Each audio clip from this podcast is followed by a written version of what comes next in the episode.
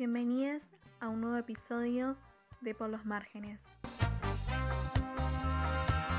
Un postcat pensado por y para estudiantes de trabajo social.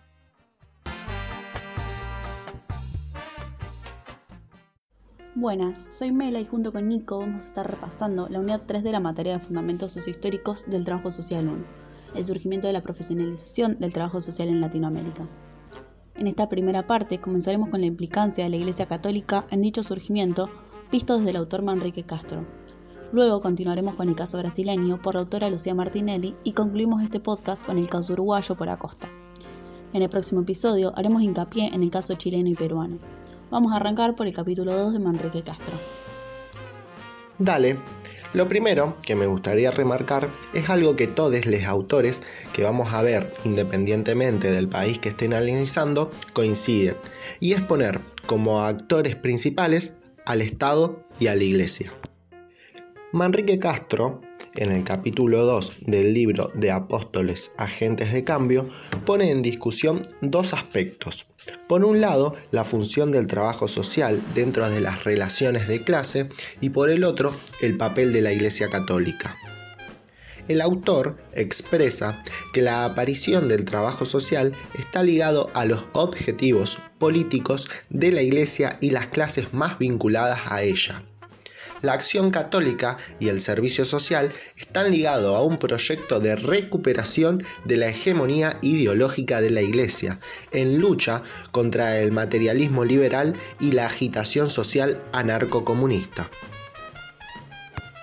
En el tránsito del trabajo social hacia su profesionalización, es decir, cuando accede a centros de enseñanza, jugaron un papel muy importante dos encíclicas papales, junto al respaldo, obviamente, de la Iglesia Católica. Ellas fueron la encíclica Rerum Novarum en 1891 y la encíclica Cuadragésimo Anno en 1931. Bueno, si les parece, ahora haremos un repaso por cada autor eh, y cada caso del país.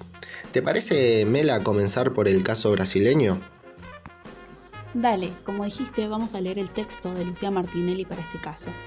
Ella dice que el surgimiento del servicio social en Brasil remonta a los primeros años de la década del 30 como iniciativa de varios sectores de la burguesía, respaldados por la Iglesia Católica y teniendo como referencia el servicio social europeo. Entiende que la clase dominante necesitaba una nueva estrategia de disciplinamiento del movimiento obrero. En este sentido, expresa que la burguesía, junto con la Iglesia Católica, moldean una identidad del servicio social. Las mismas eran una síntesis de funciones ideológicas y económicas para sus beneficios, lo que llevaba a la producción de una práctica que representaba un mecanismo de reproducción de las relaciones sociales capitalistas y de esta manera garantizar la reproducción del capital.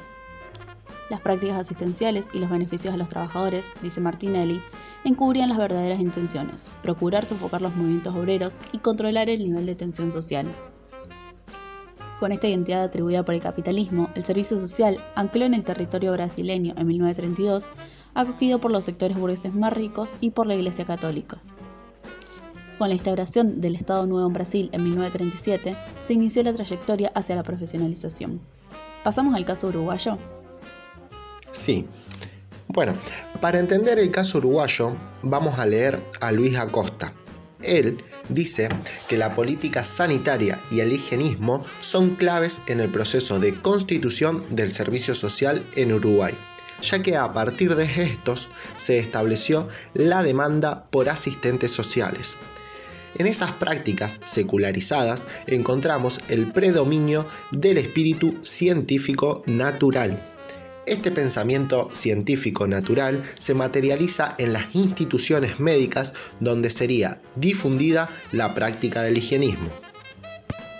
El autor entiende que la asistencia pública es producto de la laicalización de la caridad. Por lo tanto, la responsabilidad que recaía en los sacerdotes pasa a ser de los médicos. Los primeros cursos que se dictaron en la Facultad de Medicina fueron en 1927 y la denominación de los títulos era visitadora social de higiene y eran expedidos por la propia universidad. En 1936 es creada por el Ministerio de Salud Pública la Escuela de Salud Pública y Servicio Social, donde funcionaban los cursos para visitadoras de higiene.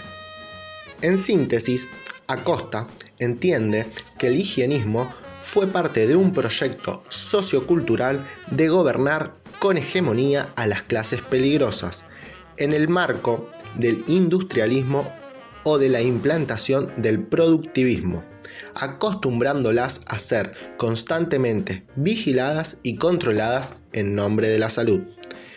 Este papel del higienismo fue proyecto de hegemonía de las clases dominantes, fue la génesis del servicio social.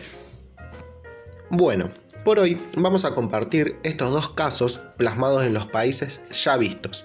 No se pierdan el próximo episodio de Por los márgenes en donde seguiremos con el caso de Perú y de Chile. Chau chis a todos. Nos vemos, saluditos a todos.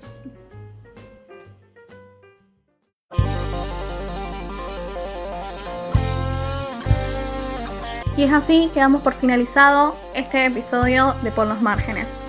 Queremos recordarles que ante cualquier duda o consulta nos pueden escribir en nuestras redes sociales. En Instagram nos encuentran como arroba pampillón fcpolit y en Twitter como arroba pampillón unr. Dicho esto, nos vemos en el próximo episodio.